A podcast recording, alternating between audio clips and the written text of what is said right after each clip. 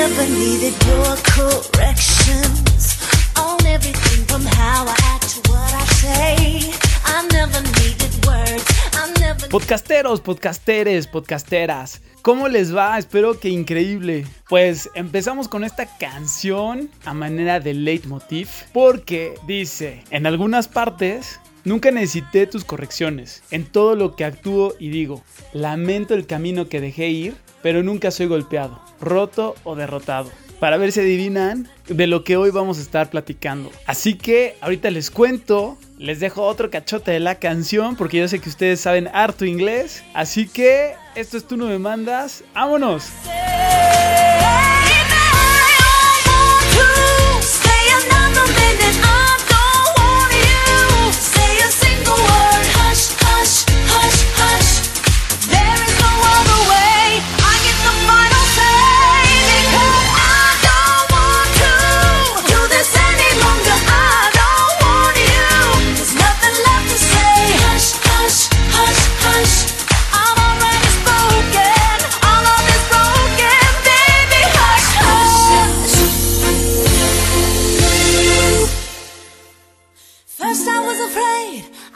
Y pues quería empezar con esta canción tan movida, pero con algunas frases que de repente nos hacen detener y pensar. Y aunque si ustedes la escuchan completa, pues habla un poquito de desamor y, y un poco de relación de pareja, pero si le quitamos un poco eso, me gustaría relacionarla en, en cómo nos afecta la gente, el mundo y el exterior a nosotros. Y pues para platicar de esto, traje a una invitadaza de lujo, es una fregoncísima en lo que ella hace y ella es ni más ni menos que Jimena Ruesga, que en sus estudios cuenta con la licenciatura en psicología con preespecialidad en el área clínica de la Universidad de Anáhuac Campus Norte. Estudió la maestría en psicoterapia con enfoque psicoanalítico en la Universidad Humanitas. Tuvo un intercambio académico en la ciudad de Buenos Aires en la Pontificia Universidad Católica de Argentina. Realizó el curso internacional de psicología de la afectividad por la doctora, por la doctora Sweeney, decana del Institute of Psychological Sciences. Fue ponente en el Congreso Mexicano del Análisis de la Conducta con la propuesta de Simposio Conductas y Experiencias de Riesgo Asociados al Trastorno Alimentario. Fue participante del ICED, International Conference of Eating Disorders 2014 en Nueva York. Ganó el primer lugar en el concurso nacional Campaña de Prevención y Bienestar de la Facultad de Psicología de la Universidad Anáhuac, México Norte. Ha trabajado en la Fundación Ellen West, Clínica de Trastornos Alimenticios y Adicciones, también en Sengelistli, Centro de Apoyo Familiar, en el programa Somos tu Familia, al igual que en el Colegio Tepeyac, como profesora de formación humana en nivel primaria, inferior y preescolar. Ha dado consultas privadas en Psicomart Kids y actualmente tiene su consultorio privado con servicios de psicoterapia con enfoque psicoanalítico. A ella la pueden encontrar en Instagram en arroba psic.jimenaruesga, o sea, arroba psic.jimenaruesga o en Facebook en psicoterapeuta Jimena Ruesga. Ahí le pueden escribir, pedirle su teléfono, su correo y contactarla para lo que necesiten. En fin, ¿qué les puedo yo decir? Al final del día, una mujer muy real y que pues es una muy buena amiga a la cual aprecio mucho y sé de manera cercana que lo que nos va a compartir hoy nos lo va a decir desde el corazón y desde su andar de vida. Y pues ya saben que cuando tenemos un invitado siempre los contactamos a través de nuestro satélite Morelos 1 y que siempre les digo que fue lanzado en 1985, por lo que si escuchan algún sonido que por ahí se cuela, pues seguro son algunos extraterrestres o algunos marcianillos ahí jugando con el satélite. Y pues, ¿qué creen? Les tengo un chisme. Que justo cuando estábamos utilizando esta tecnología de punta, de última generación, para grabar el podcast del día de hoy, se me olvidó picar el botón y no estuve grabando al principio. Obviamente no le dije, me puse rojo, rojo, rojo, rojo cuando me di cuenta. Y continuamos la plática y la terminamos y no le dije.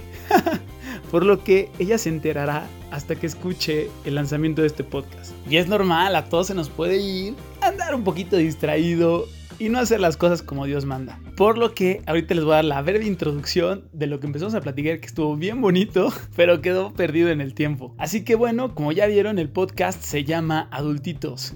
Y como decíamos al principio, hablaremos de las cosas externas que nos va trayendo la vida y cómo las abordamos. ¿Y qué nos llevó a platicar de esto? Fue un poco que hablamos que conforme va pasando el tiempo, en las escuelas y sobre todo cuando hay clases virtuales, se está poniendo mucha mayor atención en cuidar a los niños y en tener primero fortalecidas todas las cuestiones psicológicas y entender y resolver el cómo se siente, el si está pasando por algún momento difícil, en fomentar la empatía hacia sus compañeros, hacia sus padres, hacia sus hermanos, también hacia los animales, en entender la naturaleza y mucho entender qué les gusta, con qué habilidades cuenta cada uno de estos niños para entonces partir de ahí y fortalecerlas. Y bueno, mucho de todo este lado emocional y psicológico. Y platicábamos que, que justo siempre debió haber sido así. Que una vez que tú tienes resueltas estas cuestiones eh, psicológicas, entonces sí, ya puedes pasar a sumar uno más uno,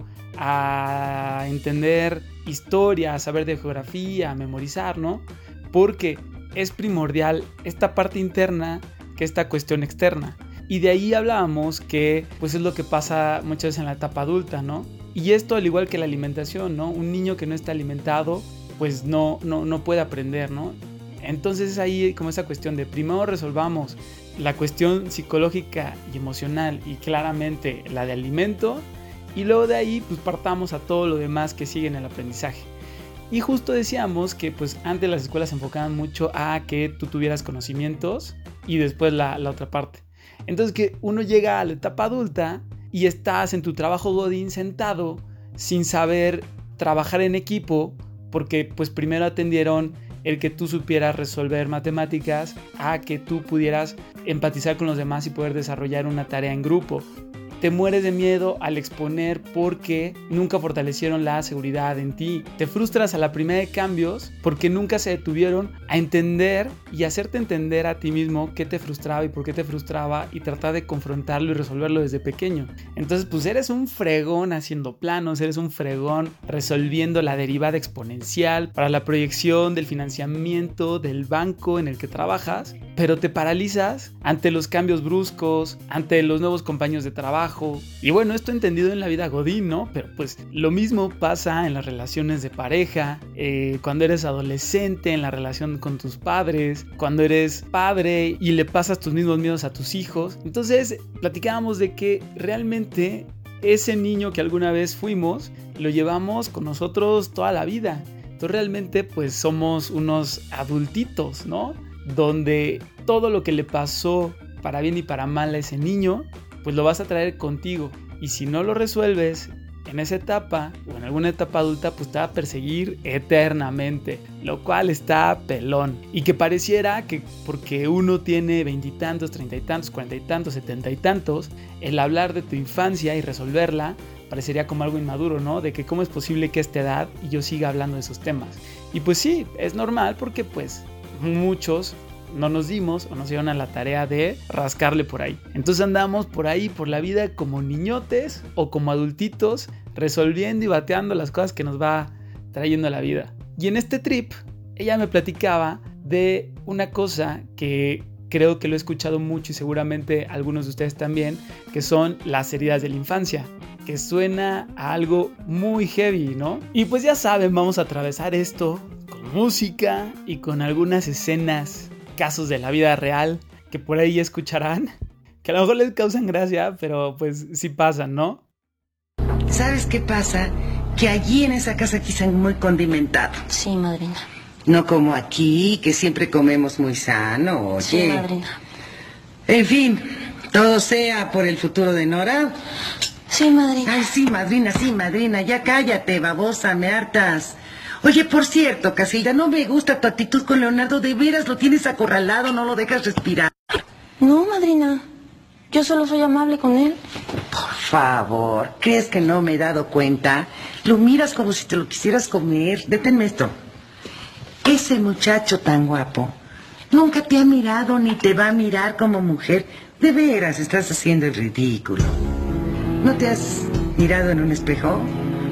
Eres muy fea, linda. Hay que aceptarse. No tienes la menor gracia. Nadie se va a fijar en ti. Por eso nunca te vas a casar.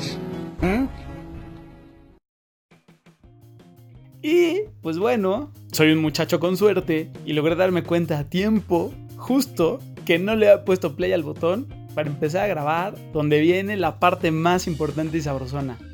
Así que, neta, agárrense porque esto va a estar turbulento. Y pues solo les adelanto, algo que iremos desmenuzando es que las heridas de la infancia pues son, pues son eventos traumáticos que nos dejaron alguna marca y que por ende hacen que nosotros de adultos tengamos ciertas conductas en consecuencia como, como defensa de esto. Y ella ya lo explicará mejor. Yo lo dije con mis palabras de manera muy somera. Pero algo que sí como que me, me, quedó muy claro es que, es que estas heridas no siempre son con intención. A veces pasan accidentalmente y esto es porque todos somos muy distintos. Entonces muchas veces lo que para una persona puede ser un evento catastrófico, para otra puede ser como, meh, ¿no? Entonces muchas veces no es que tus papás o tu vida hayan sido malos, sino simple y sencillamente que la manera en que absorbiste ciertos eventos en tu vida, pues pudieron haber sido un poquito catastróficos. Entonces, bueno, entonces sí, ahí les voy. Y pues sigilosamente, ahí les va el play a partir de que empezamos a platicar y que pude grabar. Y pues justo aquí entra Jimena, no le digan, con esta cuestión que les platico del desmenuce de lo que vienen siendo las heridas de la infancia. ¡Vámonos! También es posible que tú hayas percibido alguna experiencia de manera eh, muy agresiva y no era la intención, o sea, era como, pues no era mi intención, ¿no? Agredirte, pero a lo mejor no te supe leer. Y de hecho yo diría que la mayoría de las heridas de la infancia se dan por ignorancia por no saber leer al, hijo, por, por simplemente este, este argumento que, que muchas veces los papás dan, ¿no? De, bueno, es que nadie me enseñó a ser papá. Pues sí, pero lo que pasa es que el manual es el mismo niño, o sea, es el hijo, no es tu manual, ¿no? Entonces ahí es donde vas aprendiendo y es lo que tendrías que estar estudiando, ¿no?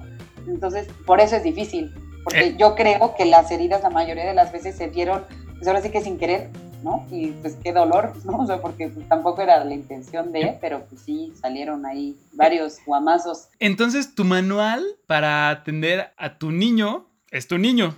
Y si ya eres adulto, tu manual para atender a tu niño, que, que siempre traes contigo, eres tú mismo, lo cual está cañón. Sí, está muy cañón. Por eso es muy importante trabajar en uno. O sea, aprender a conocerte, a validarte, a eh, identificar algunos aspectos tuyos. Ahorita con el tema de la pandemia, mucha gente empezó a descubrir cosas que decía, bueno, es que esto yo no sabía que lo tenía o yo no, no me había dado cuenta, ¿no? Que, que me gustaba o que no me gustaba. Pues claro, porque es aprender a ver hacia adentro y es algo muy, muy duro. O sea, porque estamos muy acostumbrados a ver siempre al exterior, ¿no? Ver el trabajo, ver la gente, ver la relación, ver los amigos, ver las noticias, el mundo, lo que está pasando afuera. Pero pocas veces hacemos este ejercicio de qué está pasando adentro de mí. O sea, ¿por qué pienso lo que pienso? ¿Por qué siento lo que siento? ¿Cómo lo siento?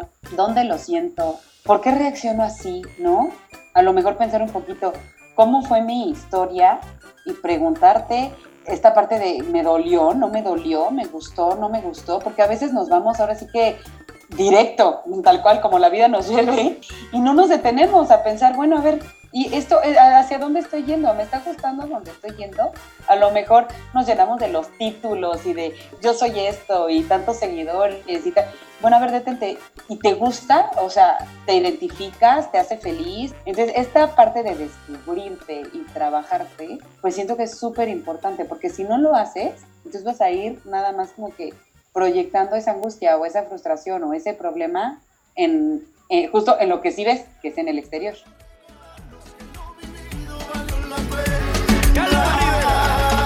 Déjame que encienda una esperanza en tu sonrisa y en un abrazo encuentres libertad. Sabes que allá afuera el mundo corre tan deprisa, la gente se olvida de soñar.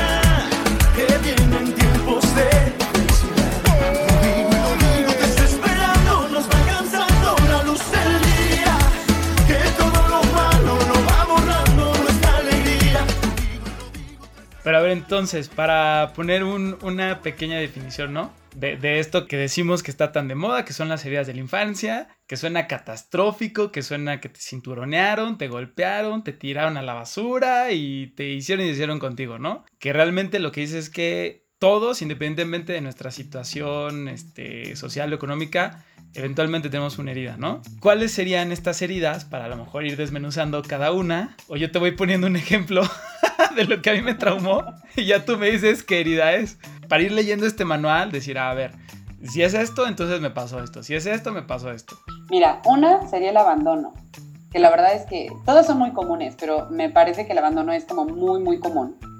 No tanto por el papá que de la noche a la mañana se fue de la casa, sino porque es el abandono emocional. Y la verdad es que en la cultura mexicana no hay mucho acompañamiento emocional, que digamos, cuando alguien se enoja, luego luego llega el, ay, no exageres, no es para tanto, ni al caso, ¿no? Entonces, esta parte de sentirte abandonado emocionalmente, que, que no, a lo mejor no, no empatizas fácilmente con alguien, desde ahí es el abandono. Cuando Entonces, uno, herida de abandono, no es, Abandono. no es que tu papá se fue al Oxxo y nunca volvió. No es que tu mamá fue por cigarros y por leche y al día siguiente ya bueno, no estaba. también, ¿no? También podría ser. Pero además de eso, es el abandono emocional. O sea, una es que, que te, te hayan aban- abandonado, ¿no? Pero a, a lo que voy es, es la repercusión emocional, no el acto. Ah, sí. Porque tu mamá se pudo haber ido, ¿no? Y a lo mejor dijiste, pues bueno, se fue. Y tu abuelita estuvo tan al pendiente de ti que a lo mejor nunca lo registraste. O sí, ¿no? O sea, dependiendo. Pero finalmente es cómo impactó, cómo impactó en tu emoción. Ajá, ¿Qué huella dejó? El abandono es donde la persona creció con una ausencia de amor o de estructura o de protección. O sea, cuando el niño se sentía ahora sí que a la deriva, ¿no? Así, ahí me dejan, me botan. Eh, estructura igual, cuando el niño, a lo mejor el, el sobreprotegerlo y consentirlo, a lo mejor es esta parte como de, pues no me ponen límites y puedo hacer lo que yo quiera. Entonces me siento abandonado porque no hay algo que me contenga. Claro. Y, de amor también, que en esta parte de amor también es muy, muy compleja porque hay personas que dan el amor con palabras, ¿no? Diciendo tal cual te amo. Y el niño, su lenguaje de amor es el contacto físico. Entonces el niño, pues nunca me abrazaron, nunca me, nunca me sentí amado. O sea, no es tanto que no te amaron, sino que no te sentiste amado. Ahí estaría la huella de abandono, en esta ausencia. Y cuando tienes esta huella de abandono, te acostumbras a vivir como la víctima. Y si te acostumbras a vivir como la, la víctima, lo que vas a hacer es buscarte relaciones en donde los demás sean los jueces y tú seas la víctima. Y los demás castigan y tú la víctima. Y los demás abandonan y tú la víctima. Y entonces esta parte de a mí me abandonan, pues se, se hace una realidad. ¿Por qué? Porque te abandonan estos jueces en donde tú eres la víctima. O también, como te decía, persigues al objeto hasta que ese objeto deseado dice, no, yo ya me sentí perseguido, aquí, aquí te ves, y entonces te abandona. O sea, Claro. el tema de las heridas es de que tú lo, como lo actúas y lo vas proyectando, hasta que no lo repares y no lo trabajes, vas a ir, vas a ir repitiendo esa herida, esa herida, y le vas a ir echando más limón a la herida, tal cual. Ahora, ¿en qué se refleja físicamente o en comportamiento que tienes una herida de abandono? Porque a lo mejor yo digo, no, pues sí me apapachaban, sí me daban mi frutzi, sí estaba toda la estructura familiar. No, pues yo no tengo, pero a lo mejor sí la tengo, pero no me estoy dando cuenta. Entonces, ¿en dónde puedo ver que sí tengo esa herida? Pues en la medida en la que uno se abandona a uno mismo. Entonces, físicamente no te cuidas, Ok, eh, tus proyectos los dejas a la mitad, lo tuyo a lo mejor lo haces como a un lado, dices, no, es que es prioridad lo de los demás. Y además de todo lo justificas. Y a lo mejor a, a- a la vista de alguien más podría ser como, ay, mira, qué generoso, qué noble, todo lo da, todo lo entrega, todo lo sacrifica. da hasta que duela. Claro, claro, pero al final es como, qué fuerte, porque no estás haciendo nada por ti que termine y que lo reconozcas. O sea, simplemente ahí se queda, ¿no? Así como, ay, empecé esto, pero no pude porque tal cosa y mira, este, llegó el proyecto, no sé qué, o en el trabajo me pidieron otra cosa y ya no pude hacer lo que yo quería. O, este, no, es que mira, este, yo esto lo había ahorrado para mi proyecto, pero mira, los niños necesitan tal cosa. Entonces lo tuyo se va quedando abajo, abajo, abajo y tú mismo te vas abandonando. Y físicamente también. O sea, físicamente no te cuidas, en tu salud, tu salud física a lo mejor en el peso o en, en tu aspecto físico, el cómo te ves, el cómo te, te desenvuelves, pues no, simplemente te abandonas. Y es, y, y es, es difícil, o sea, la verdad es que es, es muy complicado. Entonces es literal, yo no me compro ropa porque, pues no, mejor mi esposo, ¿no? O yo no me compro esto porque, pues no, mi mamá necesita primero ella tal cuestión, ¿no? Digo que entiendo que hay ciertas situaciones, pero hay veces que a pesar de que puedas darte tu espacio, no te lo das porque sientes culpa. Sí, sí, sí. Y cuando te lo das, la culpa no te deja. O sea, no te, es como, no, es que ¿por qué? No debería haber hecho eso. Chin, es que, y era algo que a lo mejor que necesitabas, ¿no? O sea, a lo mejor, no sé, me dolía la muela, ya me urgía ir- ver al dentista. Pero dices, bueno, no, no porque este, no vaya a ser que los niños necesiten, este, mira, ya se le rompieron sus pantalones. No, no, no, no vaya a ser, ¿no? O, o a lo mejor lo guardo para, para el, el súper. Y tú dices, bueno, pero si te duele, pues atiéndete. Y ya que se atiende, ay no, es que no debería haberlo hecho. O sea, casi, casi hasta te disculpas, perdónenme, es que ya lo necesitaba y lo justificas, ¿no? Das explicaciones, te, te- te sientes mal, pides perdón. Y bueno, pero pues era para ti. O sea, como que eh, te tienes tan abandonado que cuando te re- rescatas te da una culpa tremenda. Claro, entonces, ¿cómo puedo sanar este abandono? ¿Cómo puedo echar el tiempo atrás? Y si cada vez que yo sentía emoción por algo, no sentía validación, cada vez que me pasó eso, no, no tenía este, este soporte, pues ya no lo tuve. ¿Cómo le hago para darle a ese niño, Eduardito, o Jimenita, o Susanita, cómo le, le- le- le retribuyo, le hago el resarcimiento de eso para que entonces ya ese niño interior ya diga, ah, ya, ya me dieron esta contención, puedo seguir adelante. Sería, y, es difícil, pero es no abandonarte tú. O- sea, ahora sí que como adultos, darle a nuestro niño interior lo que está buscando y necesitando. Mi niño interior fue un niño muy abandonado. Bueno, yo no te voy a abandonar. O sea, yo voy a estar aquí y yo no me voy a abandonar. Y cuando yo me sienta en esta ausencia, en este vacío, yo llenarme de mí, tal cual. O sea, buscar cosas que me llenen a mí, pero hacerlo por mí. Porque nadie va a venir a decirte, vengo a acompañarte. Claro. No, o sea, es como, yo me, yo me tengo que llenar a mí. Y conforme yo me vaya llenando y me vaya acompañando, hasta lo voy a proyectar hacia el exterior. Entonces, los demás van, ah, claro, ya no me van a ver como eh, la persona abandonable, sino una persona completa, una persona entera. Entonces, eso, o sea, hacerte responsable de que tienes esa herida y decir, bueno, sí, la tengo, pero ahora yo me voy a, acompañar. Eso que me faltó me lo voy a dar. ¿Y, y qué frase así, sin que sea una frase, este, ya sabes, ni trillada? A ver, no sé si te pongo en camisa de once varas, ¿no? Pero, ¿crees que ayudaría a quien tenga esta herida de abandono? ¿Qué le dirías? Trata de decirte esto diariamente o cada que puedas, como para empezar por ahí a hacer ese cambio mental. yo, yo lo vería desde, desde la solución, ¿no? Tal cual, el hoy me voy a acompañar. O sea, Ok. hoy, hoy voy a estar aquí para mí. Además de pensarlo, llevarlo a la acción. Eh, algo que, bueno, esto también tiene un poco que ver con otras, las otras heridas. Este, yo he estado poniendo un, no sé, como una campaña, si lo quieres ver así, que se llama La Hora del Té. Ok. Y la verdad es que, la- o sea, yo lo inventé como desde mi mismo proceso analítico. O sea, yo también llevo ya varios años en psicoanálisis y todo. Yo decía, es que va a ser mi hora del té, ¿no? De escucharte, quererte, abrazarte. Entonces, es, es difícil porque en tu día a día, de repente se te olvida. Entonces dices, no, no, no, a ver cómo, tengo que hacer algo que sea mío nada más. Y no cuenta el trabajo, no cuenta eh, a lo mejor mi rutina de ejercicio. No, no, no, algo que, que yo quiera disfrutar para mí, ¿no? Ujú. Y eso sería mi hora del té. Y entonces, una manera de, de, de verdad llevarlo a la acción es tal cual ponerlo en calendario. Claro. Tal día, a tal hora, no importa si hay una tormenta, si pasa algo, o sea, yo ese, yo ese momento va a ser mi momento. Claro. Entonces, ¿qué me antoja hacer? Pues me antoja ponerme a leer, se me antoja, quiero ver una película, o quiero pintar una mandala, quiero lo que sea, ¿no? Entonces, es poner ese horario y creo que eso ayuda mucho, porque si no lo hacemos de manera mecánica, es difícil hacer el hábito. O sea, así como que a partir de hoy me voy a acompañar. Y luego ya voy, Sí. voy a ir en el día a día y, y se me va a olvidar. Precisamente porque tengo toda, toda esta historia en donde no me acostumbré a darme un tiempo. Entonces, ¿sabes qué? No, hoy me voy a, a acompañar. ¿Cómo? Ah, pues en esto. Hoy a lo mejor mi hora del té duró 15 minutos en donde me puse una mascarilla y escuché un, mi podcast favorito. Bueno, Oh. pues ya. O a veces es bañarte, ¿no?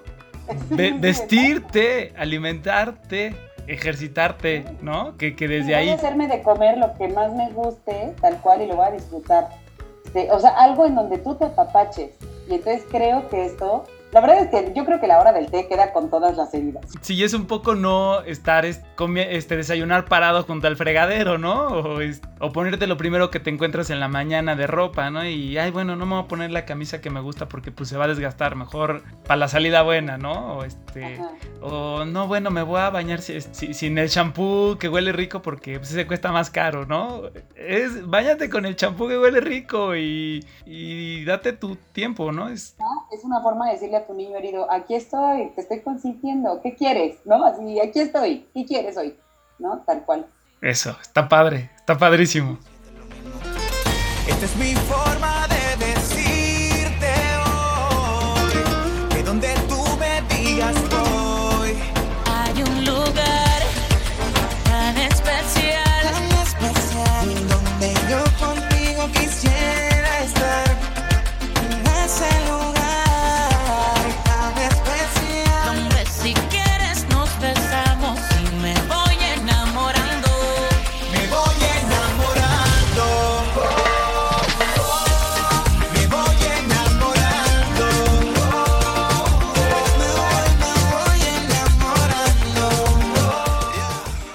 ahora, ¿cuál sería la, la siguiente? Que supongo está más, está más leve o está más fuerte. Pues to- siento que todas son fuertes, la verdad. A ver. Otra es la del rechazo y la del rechazo tal cual es que en algún, o sea, que no te sentiste reconocida.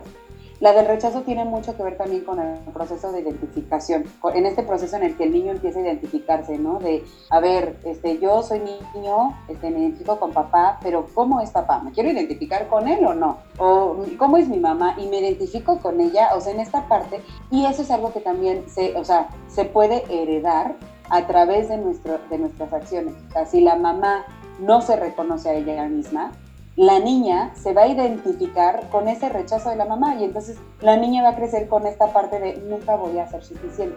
O más bien, el entorno en el que estoy creciendo, pues es un entorno hostil, es un entorno donde nadie me va a aceptar al 100, donde siempre hay algo que criticar, tal cual. Que si por gordita, que si porque no saqué el 10, que si es porque mira, aprendió a hablar hasta los cuatro años, o sea, y esto se da mucho en las familias, eh, de pronto cuando empiezan a comparar a los mismos hijos, y es algo que de verdad hace muchísimo daño, o sea, yo entiendo que cada hijo es diferente y que que es bueno reconocer como, ay, él es muy bueno en el deporte, él es muy bueno en tal, pero de pronto se arman dinámicas en donde tíos, abuelos, el vecino, el compadre y todo el mundo empieza a opinar y es que ella es es súper obediente, ¿verdad? Ella no. Y aparte enfrente de los niños, ¿no? Así como, ella como que salió feita, la verdad. Ella salió muy bonita, ¿no? Así, entonces, se- es, es duro porque de pronto ven a los niños como pues, el muñequito del que cualquiera puede hablar y no se dan cuenta que son seres humanos que están lastimando y que están enfrente escuchando y que claro que entienden y que claro que lo perciben. Claro. A, a ver, híjole, me, me traumaste. A, a ver, ahí te va. Ajá. A ver, bueno, a lo mejor para, para no llevar, para irlo de, de simple a lo complejo. Un ejemplo de herida de rechazo podría ser también no simplemente en tu familia, sino en la escuela, en el cómo te fue con tus compañeritos, con tu maestrita, con la directora o algo que te pasó en la calle. Tú me dices Sí. si, si este sería de abandono. Yo me acuerdo de estar en el kinder en un Halloween que había que ir disfrazado y mamá me, me mandó al kinder con un disfraz de, de Mickey. Entonces yo me acuerdo estar como que en el Halloween de la escuela y de pronto eh, ir a la tiendita de la escuela por unas palomitas que yo quería y, y en la fila estaban otros chavos de, de grados más arriba y de repente pues me vieron formado atrás de ellos y se voltearon y me dijeron, ay mira, qué feo su disfraz, qué horrible está, ja, ja, ja, ja, ja, ja.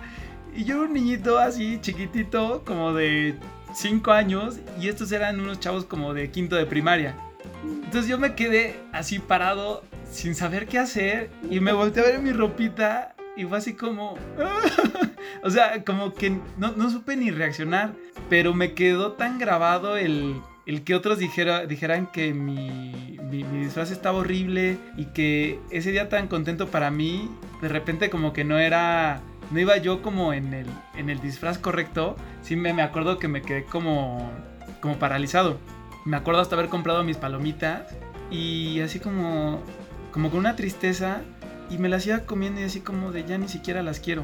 O sea, me, quedé así, ¿no? Entonces, no por tomar ahorita terapia contigo, pero pueden pasar también esas cosas, ¿no? Donde eh, todos, este, pues po- podemos tener esta herida no solo de la familia, ¿no? Sino, pues del exterior. Y, y creo que también por eso es importante como, como mencionar a lo mejor este ejemplito, como para también ver nosotros cómo estamos tratando a los demás. Sí, porque la sensación que te da es estoy expuesto. Y, esto que te decía, estoy expuesto en el entorno hostil, donde tal cual, o sea, me están eh, atacando con la burla y yo estoy ahí enfrente. O sea, no es como que, o sea, ¿a dónde me voy, no? Y, y quién está aquí a mi lado que, que, me, que, que me ayude un poquito, que yo me sienta como que, bueno, no estoy solo, no, estoy ahí, ¿no? Y estoy siendo rechazado. Y eso es algo que se da también, o sea, en los colegios, en la calle. Y sí, no digo que, que no haya, haya sido doloroso, claro que sí. También Digo, es un que- ejemplo muy simple, ¿no? O sea, no, es como que me haya pasado algo más grande, pero, pero es a, a lo que íbamos al principio, ¿no? Que muchas veces un, un evento que puede ser como muy simple para alguien más, para otra persona puede ser así como traumático, ¿no? Sí, sí, sí, sí, 100%. Y, y es el cómo se vive, ¿no? O sea, el cómo lo viví. Lo viví como una experiencia pues muy dolorosa y la verdad es que muy fea porque me echaron a perder mi lunch, ¿no? Mi Halloween. O sea, yo estaba ya saboreándome las palomitas en la fila y ahora resulta que ya ni antojo tengo y es como pues ya, gracias, o sea, ya no quiero, ¿no? Sí, ya no quiero. Entonces, eso, o sea, el sentirse rechazado, pues sí genera esta actitud de, de rechazo hacia el entorno. O sea, cuando uno se siente rechazado, ¿qué es lo que lo primero que haces? Es yo, yo quiero rechazar a eso que me está atacando. Entonces, justamente una persona que tenga esta herida de rechazo, sobre todo, por ejemplo, en, en- en la familia. O sea, no es lo mismo que te rechace, eh, a lo mejor, no sé, el vecino, a que te rechace tu mamá. Claro. Porque yo he escuchado, o sea, y, y a mí me ha tocado, yo he estado eh, presente en comidas familiares, con amigos, todo, donde la mamá se sienta con el niño al lado, el niño 6, 7 años, y dice un comentario como, ay, fulanito, la verdad es que cuando nació yo me solté a llorar horrible, yo quería que fuera niña. Y el niño volteando a ver a la mamá con cara, de, ¿qué estás diciendo, mamá? No. Digo, no, por favor, no digas eso. por Sí, porque te favor". sientes que no eres correcto, que, que, que no es lo correcto para esta realidad. Claro, ¿cómo? Entonces, o sea, yo no estoy bien, ¿no? Soy un todo error. No está bien. Ajá. Entonces, ahí está el rechazo. Y, y, pues imagínate, si viene de tu mamá o de tu papá o de un tu cuidador así, a lo mejor la abuela o la niñera, pues obviamente es más eh, fuerte y más traumático el ¿cómo? O sea, me amas pero me rechazas. Y entonces, ¿qué va a pasar? Pues que esta persona en un futuro se va a volver una persona muy aislada. O sea, si tienes esta herida de la infancia como muy latente y sin trabajar, pues vas a, a- ser una persona que, que tienda a aislarse, ¿no? Prefiero, prefiero no ir a ser rechazado. Entonces, a lo mejor hasta en el mismo trabajo, en tu mismo día a día, en tus acciones, en tu forma de ser, pues suele ser un poco más introvertido. O cuando la gente ya se empieza a acercar a ti, tú empiezas a rechazar. Mejor, te rechazo antes de que me rechaces, ¿no? Prefiero yo ganarte. Entonces, creo que la solución a esta herida sería como tal cual darse chance, o sea, date chance, ¿no? De, de- de establecer vínculos, de trabajar en ese rechazo y, y trabajarlo tanto desde la palabra como desde el afecto, o sea, desde decir tal cual, ¿no? Hablar, me sentí así cuando pasó tal experiencia, hasta, o sea, darte chance de sentirlo, de sentir esta, esta situación de, pues me sentí muy expuesto, me sentí muy avergonzado conmigo mismo y muy incómodo, como decías, que no estoy en lo correcto, que ser yo no está bien. Ser yo no está bien, exactamente, yo creo que eso es lo más fuerte.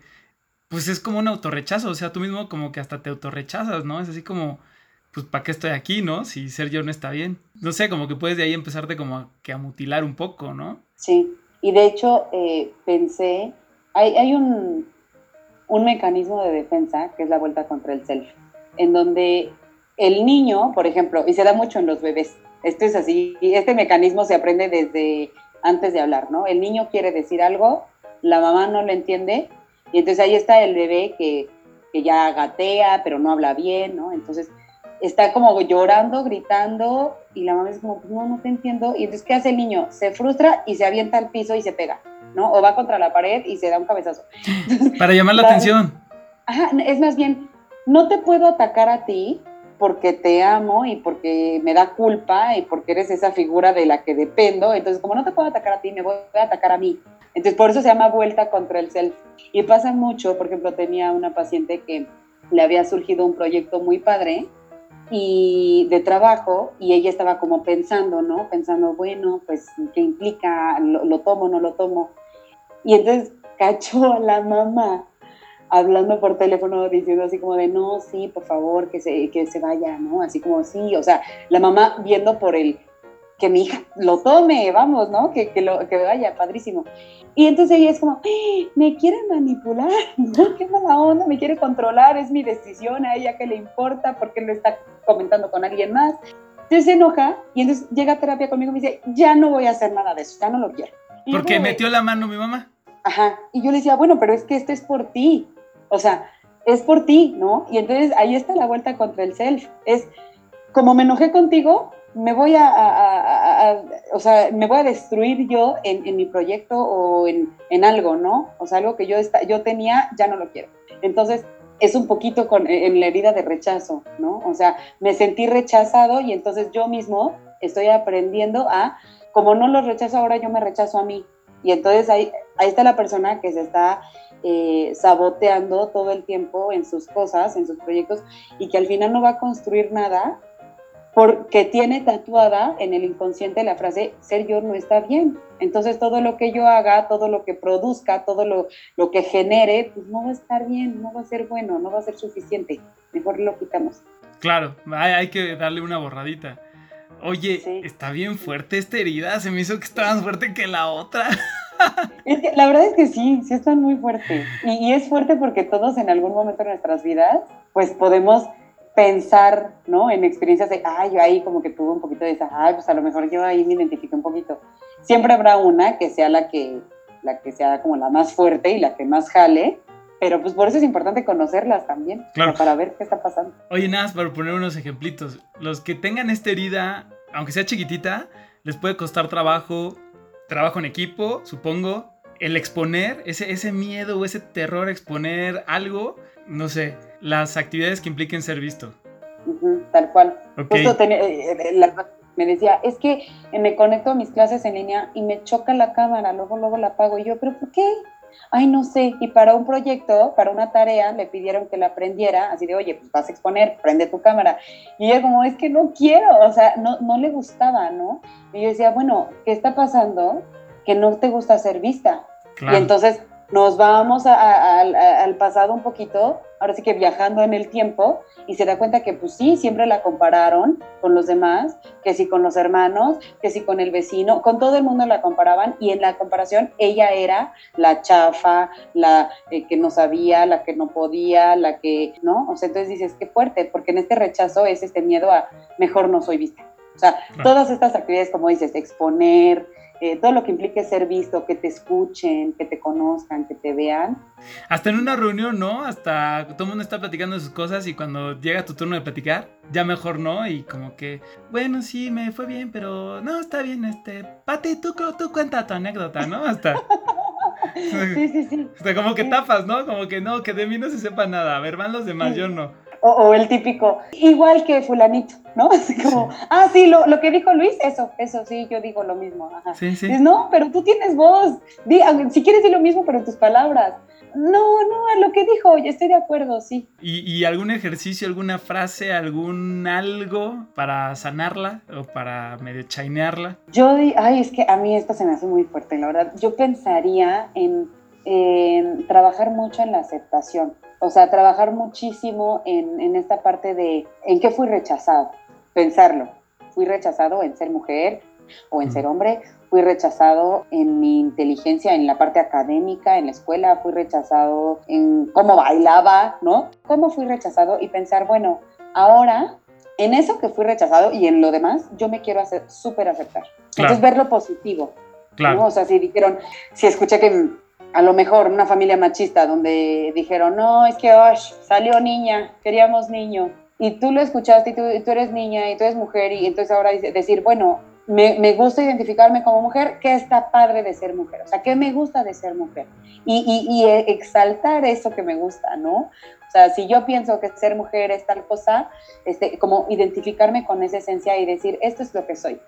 Yo recomendaría una actividad bonita, puede ser, no sé, suena, suena muy, muy directivo, como, como muy tarea de niños, ¿no? Así de escuelita, pero ayuda mucho, el, el, por ejemplo, hacer un collage de ti. A ver, Ok. busca hacer un collage, busca imágenes, busca cosas, pégalas, ármalas, y entonces mírate, o sea, o haz una mandala, empieza a dibujar cosas que tengas en tu cabeza, en cómo te sientes, ¿no? De manera muy abstracta, esto es lo que soy. Y ya que lo tienes enfrente, decir, está bien, está bien ser así. Porque es que escogí ese color. A alguien no le va a gustar. Alguien va a decir que es un color muy feo, otro va a decir muy opaco, muy brillante. ¿Saben qué? No me importa, lo escogí porque esto, esto soy y me gusta. O sea, Punto se acabó. Sí, sí, sí. O sea, esta parte de la aceptación y ponerlo en esto, en esto que te digo, muy concreto, o sea, ponerlo en, en un dibujo, en un- una mandala, en algo, en un collage y decir, esta soy y me gusta, y soy así y me gusta. Sea, trabajar mucho la aceptación. Y si hay algo que no te gusta, pues preguntarte, o sea, también se va a decir, esto no me gusta, pero pues ¿por qué no? ¿Y qué puedo hacer para que me guste? Pues lo voy a trabajar, ¿no? A lo mejor, ay, no me gusta mi cabello, bueno, pues, ¿qué hago? ¿Me lo pinto? O sea, como ver qué, qué cosa puedo cambiar para, que, para gustarme más, para aceptarme más. Claro, está padrísimo. Los embarazos no deseados, hablando de otra cosa, no solo pueden destruir una carrera universitaria, también pueden destruir pantallas planas. Miren esto. Es una broma de un muchacho a su mamá, a ver. ¿Sí? O sea, Le hace es- la broma, simula que rompió la pantalla. Ma, es que estaba armando la sombrilla y se me cayó sobre la tele. ¿En serio, Santiago? ¿En serio? ¿Cómo se te ocurre ar- armar eso aquí, Santiago? Es que llegué para sacarlo ahorita, nada más. Fue, fue un accidente. Tú también, Santiago. Y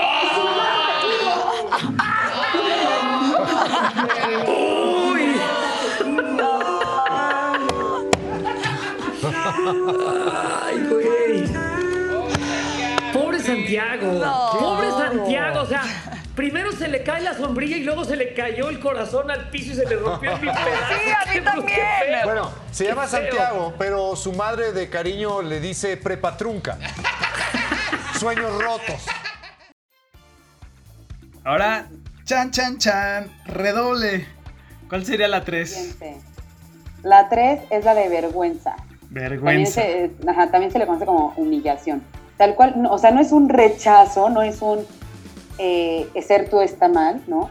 Pero sí es, es esta parte como de no, no está, o sea, no eres padre, ¿no? ¿no? No eres suficiente, no estás bien del todo. O sea, sí, pero hay algo que nos da penita. Que nos da como cosita. de- Como asquito, como, eh. Sí, sí, sí, de sentirte humillado y, y de sentirte que, que no, no eres digno de amor y que no mereces eh, pertenecer a un grupo, que no mereces cosas buenas, ¿no? Esta parte de la humillación podría ser eh, en una persona que a lo mejor de chiquito era como, no sé, o sea, pensé, la verdad pensé en la película de Matilda. ¿Por qué pensaste en la película de Matilda para ejemplificar esto? Ajá, porque esta parte en donde eh, los papás son así como, qué oso que leas. Y qué oso que quieras ir a la escuela. ¿Por qué quieres eso? Ay, no, qué rara niña, ¿no? Y bueno, al final la terminan abandonando, ¿no? Pues sí, o sea, qué fuerte. Y se da mucho eh, en familias donde la familia tiene una dinámica muy parecida y uno de los hijos no checa con esa, con esa dinámica. ¿No? A lo mejor todos son súper futboleros y hay uno que no le gusta el fútbol, es como, ay, qué raro, ay, no, o sea, ¿cómo eres así? Y, y no, no- son familias que no se abren a la autenticidad, o sea, que es como, todos somos iguales, ¿no? Y de hecho es curioso porque, porque de, pronto, de pronto son estas familias donde en una fiesta todos bailan igual. No manches. De repente, o sea, no es lo mismo que pongan una canción de, de todo el mundo se sabe los pasos y los baila. No, no, no. Este es como el mundo, o sea, la, la pista de baile ahí anda por ahí, todo el mundo en su rollo, pero esta familia, ponle tú, de seis personas, todos en bolita haciendo el mismo paso. Porque es como, todos somos iguales. Y esta parte de, es que si no eres igual, no estás bien. Entonces, es una parte como de nos das pena, Oye, pero esta idea de humillación no es literal como cuando vimos en la telenovela de Marimar, cuando la mala de la telenovela le dijo, recoge la pulsera del lodo con la boca. Bueno, yo solo quería ayudarte porque. porque me das lástima. ¿Ves esta pulsera? Era de la mamá de Sergio. Sergio la quería para él. La aprecia muchísimo. Esto es lo único que conserva de su madre. ¿La quieres como recuerdo? Pues te la regalo. Pero si la recoges de ese charco, con los dientes.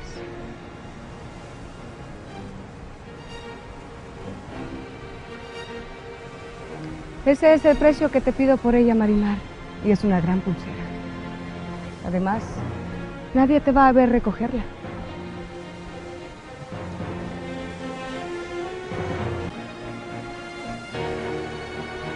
Anda, Marimar. La pulsera es tuya si la sacas con los dientes de ese charco.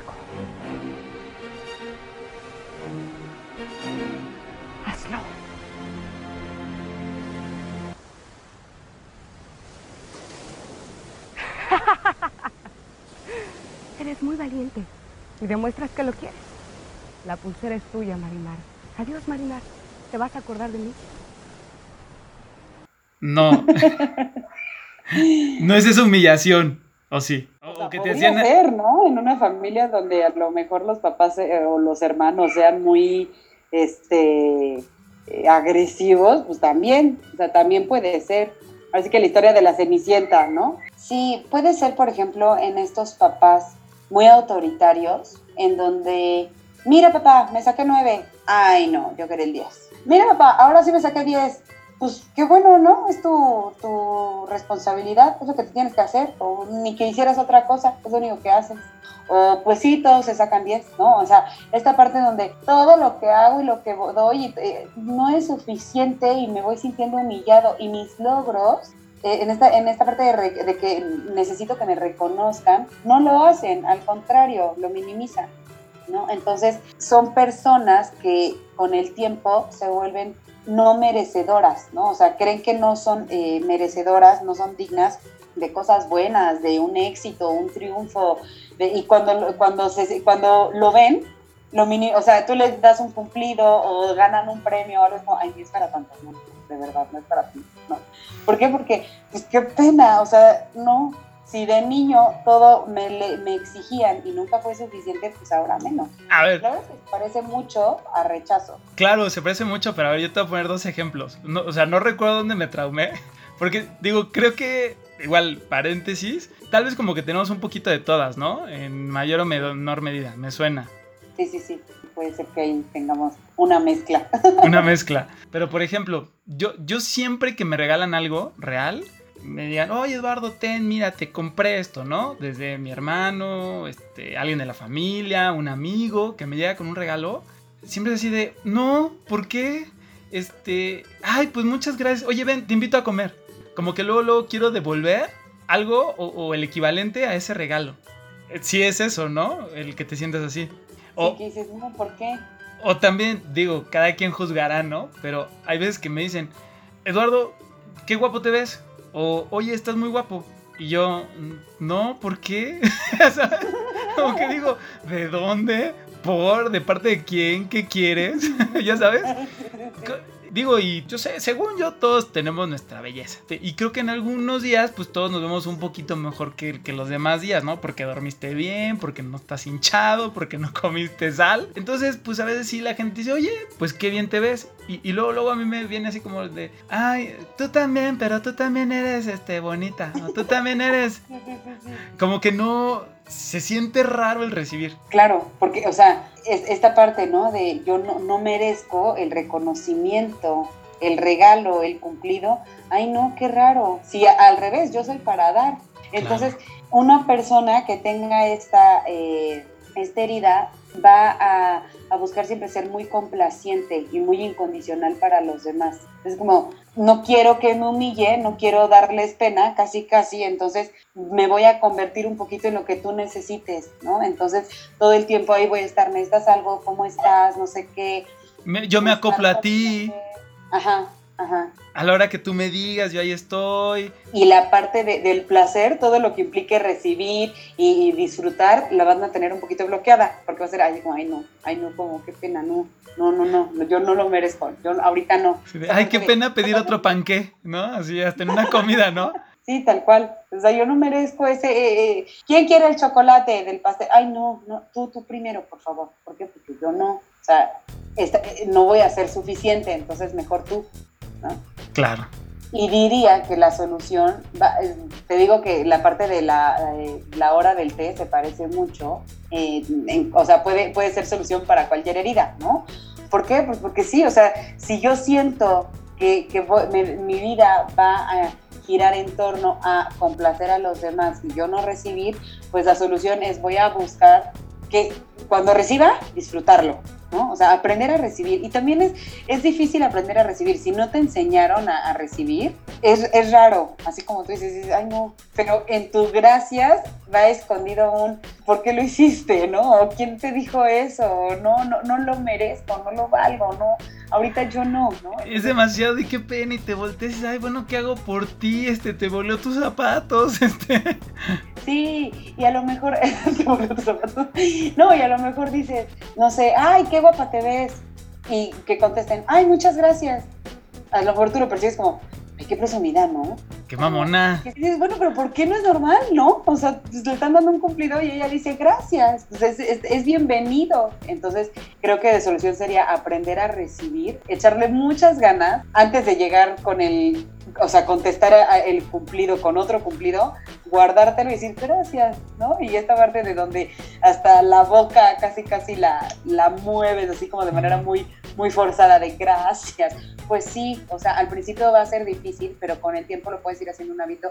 Y sí es importante eso, o sea, sí es importante saber que lo que haces está bien y que tú mismo te puedes reconocer a ti mismo y que si en algún momento te sentiste humillado o que no fuiste suficiente, pues tú decir, bueno, para mí yo sí quiero ser suficiente.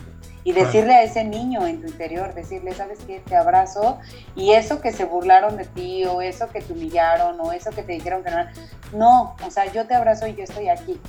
Esta no está tan fuerte como la anterior, siento.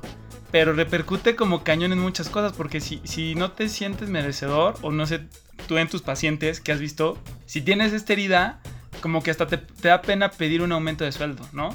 O si te pagan muy bien en la empresa, sientes que estás timando, ¿no? Y que estás hasta robando, supongo. O si pudieras vivir en un mejor lugar y dices, ay no, mejor no, yo me quedo aquí en, esta colonia, ¿no? A pesar de que lo puedas hacer. Este, o si eres chavo, el que, oye, pues de tus 15 te vamos a mandar a Alemania, ¿no? Ay no, no me manden, ¿no? Este, qué pena que gasten tanto, ¿cómo creen, no?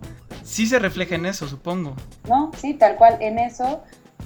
Y también mucho, eh, son personas que actúan todo el tiempo bajo el deber ser.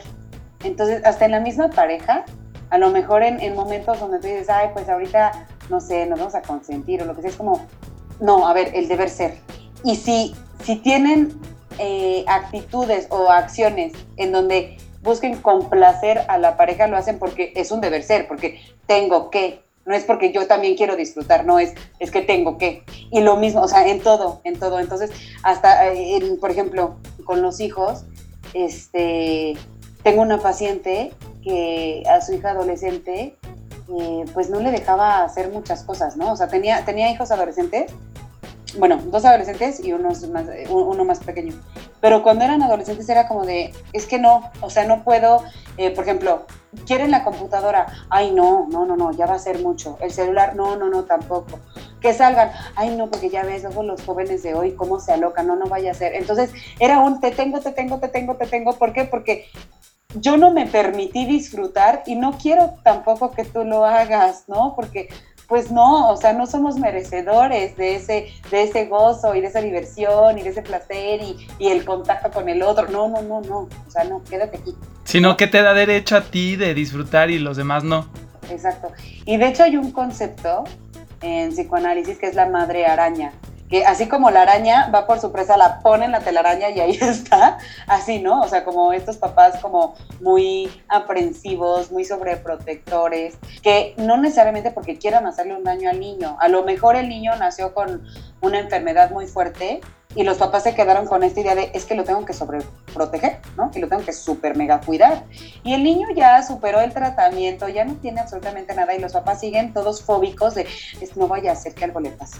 Y entonces están volcados encima del niño y es un no podemos disfrutar porque todo es lo que se tiene que hacer. O sea, todo es la ley, la norma, lo que tenemos que. Y casi, casi cuando disfrutan, no es de manera como flexible, como no se sueltan. Es como estamos en el momento de disfrutar, ¿no? y así como rígido. Esto sería, o sea, una persona que tenga esta herida, pues podría ser una persona muy rígida. Claro. Muy, muy así como muy... eh, Muy dura consigo misma también, ¿no? Ajá, muy dura, ajá. Wow, híjole, yo creo que por ahí hay mucho que desmenuzar con los que son muy duros consigo mismos. Sí. Yo soy un ejemplo. Yo soy un ejemplo. ok. Nubes que antes fueron rosas, hoy se miran casi rotas, se perderán, se perderán. Cada amanecer de un niño que no sabe su destino se perderá, se perderá. El universo es para ti. No nos castigues más así. Ayúdame, hazme sonreír, dame la mano. No dejes a un ave sin volar. No dejes ríos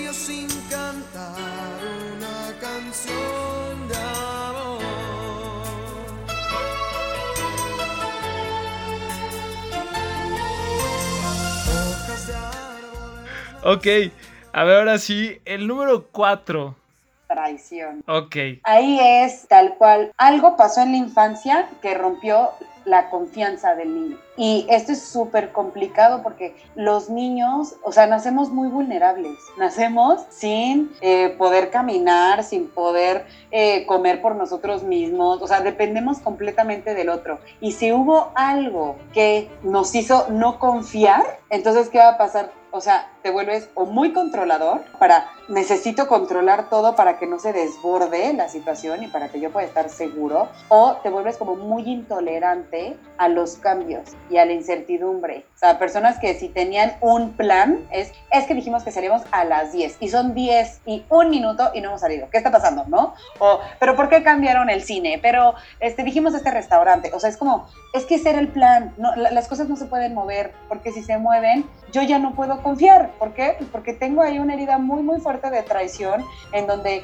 prefiero controlar la situación y tenerla en mis manos para que ahora sí que nadie se me vaya de aquí, ¿no? Para no, no tener esta, este quiebre en, en nuestra confianza, en lo más básico, tal cual. Claro. A ver, te voy a poner un ejemplo y tú me dices si, si, si va por ahí, ¿no? Yo, yo aquí en plena terapia, ¿no?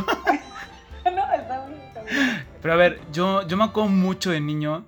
Mi mamá como que cuidaba mucho, la, mucho las cosas, de, pues, de cuidarlas, de que no se rompieran, de que pues todo estuviera bien, ¿no? Entonces me acuerdo mucho que de repente había pues algún juguete que costó un poquito más o, alguna cosa que pues no, pues como niño pues te duró dos segundos. Y decía- ella decía pues que le dure siquiera la semana, ¿no? Digo, pues son niños, ¿no? Entonces de repente sí me acuerdo que, sobre todo, me acuerdo muy claro de uno, ¿no? Eran unos Walkman como que traían radio integrado. Entonces yo le decía, oye, ma, este, ¿dónde está mi, mi Walkman? Y me decía, ah, sí, lo tengo guardado. Oye, ¿me lo puedes dar? Y me decía, sí, te lo doy al ratito, ¿no? Y llegaba al ratito y le decía, oye, ¿y dónde está mi Walkman? Y me decía, ay, este, déjame hacer la cena y después te lo doy, ¿no? Y llegaba el siguiente día, ¿no? Y yo lo quería. Y así, ¿no? Y, me iba aplazando y al final nunca me lo dio. Porque creo que ya ni supo dónde quedó, creo que se perdió, algo así, ¿no? Entonces al final nunca me lo dio. Justo, si, si tengo la cita y no llegan, yo eh, eh, exploto. O sea, si tú me avisas una horita antes, oye, voy a llegar tarde, pues me estoy tranquilo, tengo paz, ¿no? Si me dices, oye, ¿sabes qué? Mm, habíamos quedado hace una semana que mañana nos vemos, pero ¿me avisas? Yo tranquilo. Pero llegar a un lugar y que la gente no llegue, bueno, para mí es así como Ardió ¿Qué Troya. está? ¿Qué, está pasando? No capto. ¿En qué momento? Si no vas a ir, no le dices a la otra persona. eh, ¿En qué momento, si sabes que no puedes realizar un, un proyecto o algo que te están pidiendo, no dices que no? Y, y ¿sabes qué me trauma mucho? Cuando la gente se esconde, ¿no? De que le pediste algo y, y de repente ya te dejaron de contestar el teléfono. Y no te contestan, y no te contestan, y no hay manera de encontrarlos. Entonces para mí es así de, Jesucristo, dame paciencia, porque no entiendo cómo una persona puede quedar contigo en algo y simple y sencillamente desaparecer. Y creen que con desaparecer ya se, solucionó, ya. Mágico, ¿no? Entonces, este, di un buen ejemplo. No, sí, sí, y digo, a ver, o sea, también está la parte, eh, vaya, desde la realidad, ¿no? O sea, la realidad es que si es una falta de respeto, que si quedan en una hora, a la mera hora simplemente desaparezca. Pero aquí el tema es cómo lo vive uno. A lo mejor una persona dice, ay, pues ya no llegó, bueno, pues me voy a dar la vuelta. Y hay otros que dicen, no, yo me voy a quedar aquí hasta que llegue, ¿no? Y se quedan tres, cuatro horas esperando y dices, ya, o sea, no, llegar, y están ahí esperando, ¿no? No, o, de le voy a hablar y me va a oír. Y va a Sí, sí, entender sí. por qué no llegó y me hizo perder mi tiempo y qué le pasa y no me lo vuelve a hacer. Sí, sí, sí. Y, y- y otros de, no, pues eh, mejor ya no le vuelvo a hablar, ahora el desaparecido voy a ser yo. O sea, como desde dónde lo sientes y desde dónde lo actúas, ahí es, es, es el, el tema. O sea, es, como ver, ¿no? ¿Qué, qué herida es la que se está como que activando, por así decirlo. Entonces, sí, justo. O sea, esta parte de ser intolerante a los cambios y, y de querer controlar la situación para que no se salga de control, ¿no? Tal cual. O sea, que no, no te cambien la jugada pues tiene mucho que ver con esta herida. Y esto, como dices tú, ¿no? De los niños, la verdad es que los niños entienden muy bien. Y es algo, algo que muchas veces los papás, yo no sé, pero de pronto los ven como, ay, no se va a dar cuenta. Exacto, ese es el no se va a dar cuenta. Claro que se va a dar cuenta. Por supuesto que sí, si son niños. Es un ser humano que piensa, que razona, que te, te escucha, te percibe. Entonces, Sí, porque pasa mucho, ¿no? Que dile ahorita que para que se calme, que al rato vamos a ir al parque, ¿no? Y llegan las 6 de la tarde y el niño esperando ir al parque y, ay no, mijito, es que ya es tarde, ya cerraron, ya... Y, y, y, y dices, pero me dijiste una cosa. me dije, ¿por qué no me la cumpliste? Claro, ¿no? O, mijito, si te portas bien, el sábado te llevo por tu helado. Y llega el sábado y nunca llegó el helado. Digo, entiendo, pasan cosas, ¿no? Pero, pero parece que a los niños, pues, pues da igual decirles que no pasó. Mira, el, el tema de las, de las mascotas, te voy a platicar. Ah, Ahí va también, digo, estamos sacando un poquito los trapitos. Pero teníamos una, teníamos una mascota, teníamos un perrito. qué fuerte, qué fuerte. Sí, salimos de viaje, ¿no? Y entonces el perrito lo dejamos eh, con un- unos familiares y, oye, ¿nos cuidas al perrito en lo que nos vamos de viaje? Sí, yo se los cuido. Nos fuimos de viaje, mi esposo, mis hijas y yo, todo muy padre, regreso del viaje y mi perrito, ¿dónde está? Y este, ay, lo, lo tuve que dejar en, en la casa, estaba cansado, ¿no? Y yo así como que, la verdad noté que mi hija, que María José tiene cuatro años, puso cara como de, hay algo raro aquí, pero me voy a ir a jugar, ¿no? Y yo como, la verdad es que a mí, a mí sí me molestó porque, bueno, pero ¿por qué no me dicen? O sea, como que está cansado, es un perro, lo agarras, te lo traes, o sea, en el- no es como que va a manejar, ¿no? O sea, tú lo vas a abrazar en el coche, te lo traes, ¿no? Entonces yo sí, yo no, en serio, ¿en dónde está? No, es que se me olvidó, pero bueno, otro día, oye, este, ya podemos ir por mi perro, ¿no? Este, no, entonces de pronto, un día mi hija me dice, pero es que ¿dónde está Copito? Pero ya me dijo, ya enojada, como de, ¿por qué no nos están diciendo dónde está Copito? Y yo como de, sí, yo también estoy igual de enojada que tú, pero no estoy entendiendo, ¿no? Entonces, obviamente no decir, sí, es que viene a la onda, nos miente, mija. Pues no, pero es como, ¿sabes qué? No estoy segura qué pasó con Copito, pero déjame investigar, yo también estoy preocupada. Bueno, ya después se suelta a llorar mi, mi, mi familia, ¿no? Entonces empieza a llorar. Ay, perdón, la verdad es que se me murió, tuvimos un Qué accidente. fuerte, no puede ser. Entonces yo así como de, la verdad me sentí como mi hija de cuatro años y dije, es que esto es lo que sienten los niños. Cuando un papá le dice, ay, ¿sabes qué? Es que tu perrito se salió a pasear y, y, este, ya no regresó, pero eh, va a regresar, vas a ver, vamos a Sí. poner aquí el escritorio y regresa. Y el niño es como, ah, ok. Y pasan 15, 20, 30 años y el perro nunca apareció. Papá, ¿por qué no me dijiste que el perro se murió? ¿No? Sí. O sea, y dices, no, o sea, di la verdad, porque, porque el niño claro que se da cuenta que algo no checa y eso cala y eso, eso se siente feo, o sea, eso no está padre. Cala, cala, esa es la palabra, eso cala. Ajá, eso cala. Entonces, tal cual decir, ¿sabes qué? Lo que pasó fue esto, ¿no? Y, y aceptar, o sea, validar, es, oye, se murió el perrito, tuvo un accidente y se murió. Tampoco le vas a decir, es que se murió ahogado ahí, tirado, o sea, no, no se lo vas a pintar horrible el panorama, pero sí decirle la verdad, decirle se murió.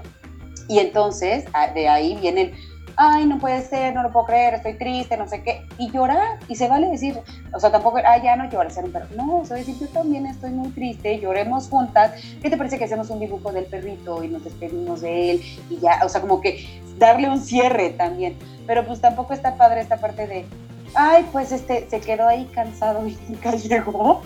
Porque ahí se queda ese círculo sin cerrar. Y entonces luego el niño va a ir poniendo ahí todos sus duelos este, sin cerrar, ¿no? O sea, se vale decirle las cosas tal cual. Claro, yo imagino, por ejemplo, hay madre toda nerviosa de que yo ahora que le digo a este chamaco que no tengo sus Walkman, que a lo mejor se fueron a la basura sin querer, y pues toda nerviosa, o a lo mejor no tenía dinero para comprar otros Walkman, o ya no se conseguían, y ella sin saber decirme, pero yo creo que hubiera preferido que me diga, ¿qué crees? Ya no están. A, a- a Sí. mantener el después, después, después, y el después jamás, jamás llegó. Porque entonces lo que genera en ti es esta, esta parte de el mensaje que me den es posible que sea una falsa esperanza o que no sea real o que entonces cuando te dicen algo que sí es real, tú puedes pensar en el sí, ¿no? Entonces, esta desconfianza la vas a proyectar en tu trabajo, en tus relaciones, en, en tu vida, tal cual. También como de, no sé, a lo mejor no darte eh, la oportunidad de actuar no te das la oportunidad de hacer algo porque dices, no, no vaya a ser que me salga mal. No, no doy paso sin guarache. La frase de, de- la traición sería, no doy paso sin guarache, ¿no? Entonces decir, bueno, o sea, la solución sería pensar, bueno, también se vale eh, aprender a darlo y ver si te gusta y no te gusta y si se dio la confianza y se dio el vínculo, se dio el proyecto, se dio lo que sea, qué padre. Si no, bueno, no quiere decir que no puedas, des- o sea, que no puedas confiar en lo demás. O sea, a lo mejor en una parte eh, no, no jaló, pero, pero eso no quiere decir que tengas que ir proyectando o más bien desplazando la desconfianza a todas las áreas de tu vida. Claro, claro, está buenísimo. Faltaría como la, la frase, ¿no? De Sí. traición. Creo que sería bueno como buscar estrategias para ir confiando, aunque sea de poquito en poquito, en el entorno o en las personas cercanas a uno. Ok, O sea, como ir buscando eh, un poquito en, en poder ser más flexible y delegar el control, ¿no? Esta parte de, es que yo necesito controlar para asegurarme, no, ¿qué pasa si le doy el control? ¿Qué pasa si la otra persona decide dónde nos vemos? ¿Qué pasa si la otra persona decide cuándo hablamos? ¿Qué pasa? Entonces ahí vas como delegando un poquito, te vuelves un poquito más flexible. Y creo que sería bueno como el pensar, si no salió a la primera, no pasa nada, va a haber una segunda. Y Claro. si en la segunda no quedó, pues eh, en la tercera se puede trabajar más. O sea, como eh, no ser tan, o sea, tan determinantes, ¿no? Claro. me plantó una vez, ya no se va a poder nunca, ¿no? Decir, bueno, a lo mejor ese día, este, no sé, le dio COVID, ¿no? O sea, como... Era, eh, bueno, o sea, ver la, la otra parte y decir, bueno, a lo mejor esa, esa vez no quedó, pero darse chance a una segunda. Ir, ir buscando como soltar el control. Creo que a una persona que tiene la herida de traición le conviene aprender a delegar ese control. Ser un poquito más flexible. Y obviamente, como te digo, siempre el principio es muy mecánico. Va a costar trabajo, va a ser difícil, pero ahora sí que de poquito en poquito es como cuando un niño aprende a caminar. Los primeros pasos son como pues medio torpes y como muy este se balancea y ¿no? Y se cae y se vuelve a parar y otra vez hasta que ya logra caminar y después ya no solo camina, sino ya corre, ¿no? Y lo hace con estructura, con firmeza, este bien, con cuidado, ¿no? Con confianza. Entonces, lo mismo, al principio los cambios del el control a la flexibilidad, ¿no? De la confianza, digo, de la desconfianza a la confianza, pues obviamente al principio va a costar, pero pues con el tiempo se van volviendo más fáciles, más ágiles. Que porque un hombre le pagó mal, está dura y abusa. Se cansó de ser buena, ahora es ella quien los usa. Que porque un hombre le pagó mal,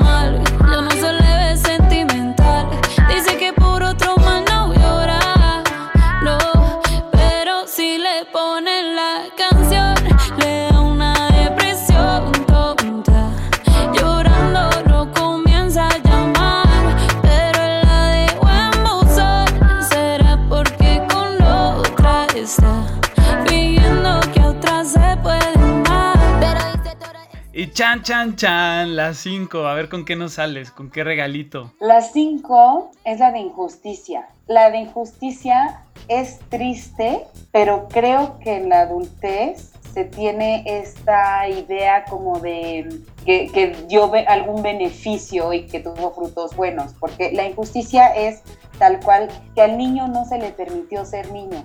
Entonces el niño desde muy chiquito este, tuvo que cuidar a sus hermanitos y era una especie de papá para los hermanitos o la niña que empezó a trabajar desde muy pequeña porque no alcanzaba el dinero en la casa, entonces dejó de estudiar para poder trabajar, para apoyar a la familia. Por eso se llama injusticia, ¿no? Porque lo justo sería que un niño viva como niño y su infancia se viva como tal. Pero en la, en la herida de la injusticia, ¿no? En la herida de la injusticia, eh, de la injusticia es, hubo algo que, que llevó al niño a actuar como un adultito. Entonces, ¿por qué digo que pareciera que tiene como beneficios o frutos pues como positivos? Es porque precisamente como aprendió mucho el valor de la responsabilidad, de la disciplina, de la constancia, del trabajo duro, pues eso se refleja en la adultez y dices, no hombre, este es súper chambeador, es súper este, organizado, es súper consciente, es muy responsable, cuida de los demás. Pues sí, pero, pero hubo algo ahí, como esta parte de pasión, ¿no? Y de diversión y de locura, que a lo mejor no se trabajó en la, en la niñez y que por ahí está muy reprimida y muy... eh, eh, como con, esta, con este dolor, ¿no? En el adulto. A lo mejor puede ser un adulto que no se, que no se permita precisamente actuar como niño. O simplemente que en, en el mismo diálogo, en la misma plática, tú, tú lo escuchas como con una cierta amargura, ¿no? Ujú. Que dices, ¿cómo, no? Como que hay algo ahí que no disfruta o no ríe o no, este, no se permite imaginar. Entonces, pues de pronto es el adulto como, como muy serio. Entonces, ahí pensaríamos, la solución sería pues intentar volverse más flexible, pero no, no como en, en sus actividades, sino en su interior. O sea, pensar un poquito que si un día haces algo que no es muy responsable, no pasa nada, ¿no? O sea, también, también se vale el decir, bueno, hoy no, no, no voy a hacer esto, ¿por qué? Porque no quiero, ¿no? Y también se va a decir, bueno, hoy no. O tener momentos también de, de- de- en donde uno pueda disfrutarse tal cual. Y entonces, a lo mejor siempre estoy en el debo ser tal porque los demás me necesitan. Bueno, no, hoy me voy a ver, hoy voy a ver por mí. Un poquito como egoísta, pero no desde el lado feo, sino desde el lado de, pues es que de niño no me permití esto. Y entonces ahora, pues también como que buscarlo. Claro, no sé, me suena mucho que no sé si te pasa que luego ves gente que como que nunca, nunca fue joven, como que hasta su adolescencia nunca viste como e- ese cuerpo joven y esa cara brillante, ¿no? Como que siempre tuvieron este aspecto como de mini señoras o mini señorcitos y, y como que no tienes un recuerdo de esta gente de, de haber tenido esta etapa como de plenitud, donde se nota eh, que, que eres una persona nueva, donde estás creciendo, ¿no? Siempre digo, perdón el estereotipo, pero no sé si, si, coincides como que se ve estas personas como, co- como que siempre fue jovita la del séptimo piso, ¿no? Como que no te la imaginas de joven, ¿no? Como que siempre fue jovita, ¿no? Y, y hacía esta jorobadilla y, nunca se atrevió a usar este ropa padre y nunca se atrevió a darse chance de escaparse un día con el novio.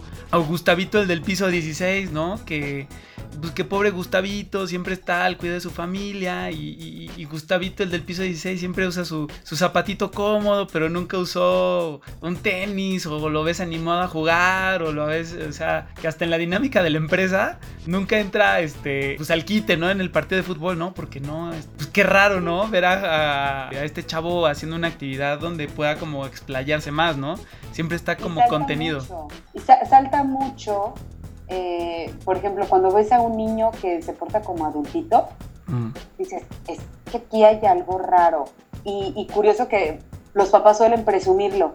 Es como, no, hombre, es que es súper maduro, ¿no? Y, nunca da problemas. Y sobre todo, por ejemplo, en los adolescentes, ¿no? Un adolescente impecable, que perfectas calificaciones, nunca, nunca se enoja, nunca nos reta, nunca es contestón. Entonces, eh, es que hay algo ahí.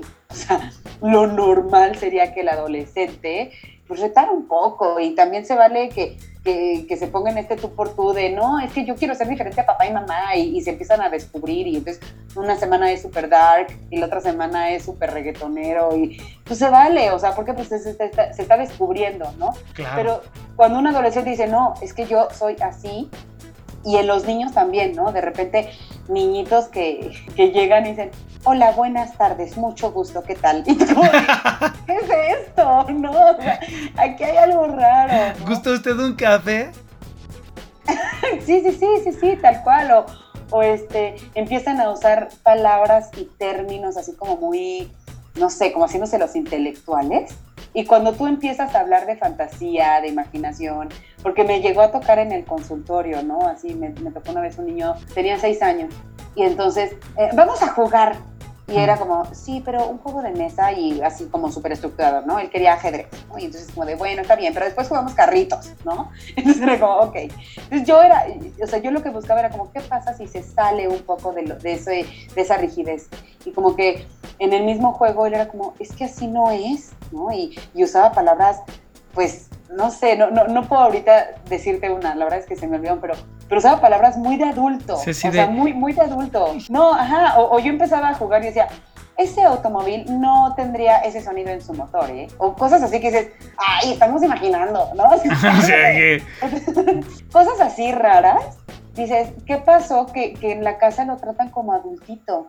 Y pues Claro. sí, el papá se iba mucho y cada que se iba era, es que tú tienes que cuidar a tu mamá y a tu hermanita.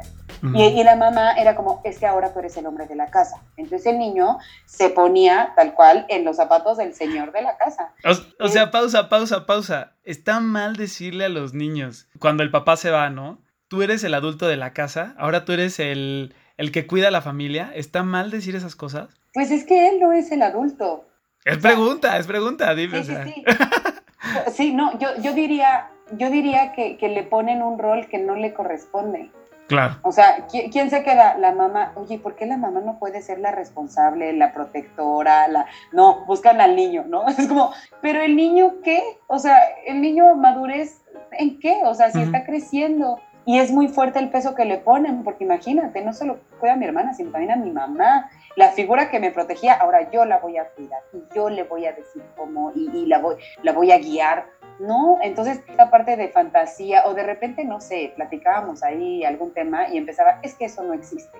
Y yo como de, me parte el corazón que tienes 6, 7 años y me dices que esas cosas no existen, pero por lo, lo, o sea, lo normal sería que tú imaginaras y fantasearas con que cualquier cosa puede existir y que se vale y que qué padre. Y, y no, era como, no. Entonces, pues sí, la verdad es que la parte de la injusticia es, es, es una herida dolorosa que siento que en el adulto a lo mejor a lo mejor no, no va a, a tener como un impacto fuerte en tus relaciones, ¿no? O sea, a lo mejor no vas a querer controlar al otro, a lo mejor no te vas a sentir abandonado y lo vas a querer perseguir, a lo mejor no vas a buscarte rechazo para que me- no me rechaces, no. Simplemente buscas hacerte responsable de todo, dices, ah, mira, está muy bien, ¿no? Qué funcional. Pues sí, pero al final es como un dolor ahí que quedó muy fuerte en el que nunca te permitiste ser un niño o el hijo parental, ¿no? El hijo que, que se quedó con esta idea de yo soy el papá, entonces en una comida es como, este, no sé, la mamá tiene diabetes y entonces el, el hijo, oye, ma, no inventes, no te puedes comer este pastel, no, a ver, déjate, busco otra cosa. Y es como, a ver, sí, pero la señora claro que es responsable de ella misma y ella sabe cómo cuidarse. Ah, no, ahí este niño, bueno, el señor también puede ser, ¿no? Diciendo a todos, oye, papá, y este, y ya fuiste, no sé, a pagar la luz, ¿no? Ya pagaste la tenencia del coche. Oye, mamá, y este, acuérdate de tu medicina, ¿eh? No se te olvide. Entonces ahí está el hijo, que no estamos hablando de un hijo que cuida a los papás de la tercera edad, que a lo mejor sí necesitan ese apoyo, ¿no? Ese seguimiento, que se les va el avión y ya no saben que, bueno, ahí sí. No, estamos hablando de los papás que son súper conscientes de lo que hacen y no hacen, pero son regañados rotundamente por el hijo que está ahí duro y dale contra todos, hasta con sus propios hermanos, ¿no? También, así como de, oye, que te peleaste con tu marido, ¿qué pasó? ¿En qué van? ¿No? Te preocupes, ya, tú tu vida. ¿Por qué? Porque se quedó con esta idea de, es que yo tengo que ser el salvador de todos, tal cual. Tengo Claro. que rescatarlos a todos. Oye, ¿y entonces cuál sería la frase, el ejercicio para esta herida? para la de injusticia, yo pienso que sería bueno como pensar qué cosas te hubiera gustado hacer de niño que dejaste de hacer por convertirte en el adultito y ver cómo podrías hacerlas en el adulto que eres. Pero a lo mejor sí decir, bueno, yo siempre soñé con esto, ¿qué puedo hacer para poder como que saciar ese deseo, ¿no? Siento que el adulto que tiene esta, esta herida diría, ay, no, qué ridículo, ¿no? O sea, como salir a la lluvia a mojarme, ¿qué es eso, no? O sea, con qué afán, con qué fin. Bueno, ¿por qué no? ¿No? O sea, darte chance de contactar con los deseos de ese niño que quedó muy frustrado y muy, pues, atado de manos. O Claro. sea, no pudo hacer nada como niño, porque tuvo que nacer en automático ese adultito. Entonces, pues pensar, imaginar, fantasear. Creo que sería bueno también como eh, buscar alguna actividad como creativa, ¿no? Algún hobby, pintar o a la música, algo que te permita un poquito contactar con, con aspectos no tan racionales, no tan rígidos, no uno más uno, dos, sino aspectos un poquito más, pues me puedo ahí como que divagar un rato. Claro. O sea, sería entonces yo creo que un desátate las manos. Con esto significo el desátate los pies, desátate la mente, abre los ojos, abre los oídos y date chance. Sí, Ese sería el, el- el- el tema. sí, sí, justo. No me no me quiero bañar, no me quiero bañar. A ti cochino me voy a quedar. No me gusta el champú, no me gusta el jabón. A ti cochino me siento mejor. Ok. Cuando tú visualizas a tu niño o cuando tú visualizas a Eduardito de 5, 4 años, a Jimenita de 5, 6, a Gustavito de 8, 7, ¿cómo deberías de visualizarlo en principio para empezar a ayudar a sanar estas cuestiones? Con compasión y con mucho amor. Ok. O sea, si de pronto eh, tienes ahí a tu niño enfrente, verlo, saber abrazarlo, saber leerlo, justo saber qué es lo que necesitaste, ¿no? ¿Qué es lo que, lo que deseabas? ¿Qué es lo que querías? Y pues aprender a, dárselo, ¿no? Aprender a validarlo, a reconocerlo. Yo diría eso, o sea, primero reconocerlo para poder identificarlo y sanarlo y verlo con mucha compasión. Y ayuda a decirle a ese niño, vaya, este, sé que no está físicamente, pero ayuda a decirle, yo estoy aquí, todo va a estar bien. O es un poquito poner una curita que, que no ayuda. No, yo, yo creo que sí se vale porque es algo que depende de ti. Claro. O sea, si tú le dices, yo estoy aquí, todo va a estar bien, es porque, porque de verdad tú estás ahí con la voluntad y el deseo de atenderlo, ¿no? Y de hecho, un ejercicio bonito que, que me gustaría recomendar es, mira, es que vas a hacer dos cartas. Ok, La carta del adulto con tu mano dominante, para que la letra te salga como, como de- del adulto, ¿no? Yo soy diestra, entonces yo voy a hacer mi carta de adulto con la derecha, platicando con mi niña interior. A lo mejor le pido perdón en algún momento que no la supe defender, a lo mejor este, le platico mi deseo de querer cuidarla, a lo mejor le digo que comprendo su dolor en el abandono que tuve, no sé, ¿no? O sea, como eh, con mi mano derecha. Y con la izquierda sería la respuesta de tu niño, una respuesta en donde tu niño pueda contactar con tu adulto. ¿Y por qué con otra mano? Pues porque la letra te va a costar trabajo, como le costaría trabajo a un niño, ¿no? Y la carta te va a quedar como si lo hubiera escrito un niño. Entonces, es un, es un ejercicio bonito. Y otro ejercicio que de hecho también, eh, bueno, este lo llegué a hacer en, en una clínica, era, les ponía un espejo a las pacientes y les decía, quiero que platiques contigo. Pero en el espejo vas a ver a tu niña, no te vas a ver a ti. Pues bueno, apenas se sentaban y era una confrontación súper fuerte, porque era, es que no sé en qué momento te abandoné y hasta ellas decían, no sé en qué momento dejé de pensar en ti, ¿no? Y a llorar y a trabajarlo y, y entonces de pronto decían, qué rico se siente poder contactar con uno, porque pues estamos, justo lo que te decía al principio, estamos tan acostumbrados a ver al exterior que cuando volteamos hacia el interior es donde ahí dices, ah, caray, ¿esto dónde estaba? ¿No? Ya ni me acordaba. claro, está bien fuerte. Digo, al final del día, cuando tú eres niño, pues tal vez no hay, entre comillas, quien te defienda, porque pues está difícil, ¿no? Saber si te, algo te está dañando o no, ¿no? Este, muchas de esas heridas, como decíamos, son, son sin querer. Pero si hoy como adulto tú no permitirías que le hicieran daño a un niño, ¿por qué permites que, que le sigan pasando cosas ahora que eres adulto, ¿no? Cada vez que algo te empieza a transgredir, ponerte en esa posición de, oye, ya estoy yo aquí, ¿no? Y es muy sanador porque de pronto si te rechazaron en tu infancia y estás en una comida familiar y te empiezan a, rechazar en algún aspecto o en la humillación, ¿no? Se, empieza- se burlan de ti y entonces a lo mejor dicen, ay, es que eres de los que no se aguanta, no aguantas ni una. Y dices, no, a ver, permíteme, es que ya las aguanté tanto que hasta aquí llegué. Entonces, en el momento en que tú dices, ya no voy a permitir más este tipo de situaciones, después te encuentras con tu niño y dices, qué rico, qué bueno, ¿ves cómo te defendí? Bien, Sí. bien, ¿no? O sea, bien por nosotros, ahí vamos, ahí vamos. ¿Por qué? Porque si no te conviertes, ahora sí que en el, en el agresor. O sea, si tú no te cuidas, es como si, o sea, tú te abandonas a ti mismo, o tú te rechazas a ti mismo, tú te humillas, tú te traicionas, a lo mejor tú te prometes cosas que luego no te das, y entonces ahí es un poquito lo que te pasó también de niño, ¿no?